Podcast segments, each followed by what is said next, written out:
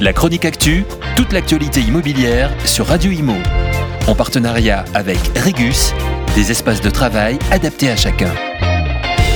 Les données de l'activité résidentielle du mois d'avril 2023 ont été dévoilées par la société Adéquation qui observe et étudie les marchés résidentiels partout en France. Et on commence avec ce chiffre, moins 41%. C'est la tendance enregistrée sur les réservations de logements neufs sur les quatre premiers mois de l'année par rapport à l'année dernière. Une chute qui ne faiblit pas. On continue avec 5350 euros le mètre carré. C'est le prix moyen de vente des logements neufs en promotion en avril 2023 une augmentation de plus 4% sur une année. Ensuite, 8500, c'est le volume de logements neufs, donc promotion immobilière, réservé par des investisseurs depuis le 1er janvier. Un chiffre en recul de moins 46% par rapport à 2022.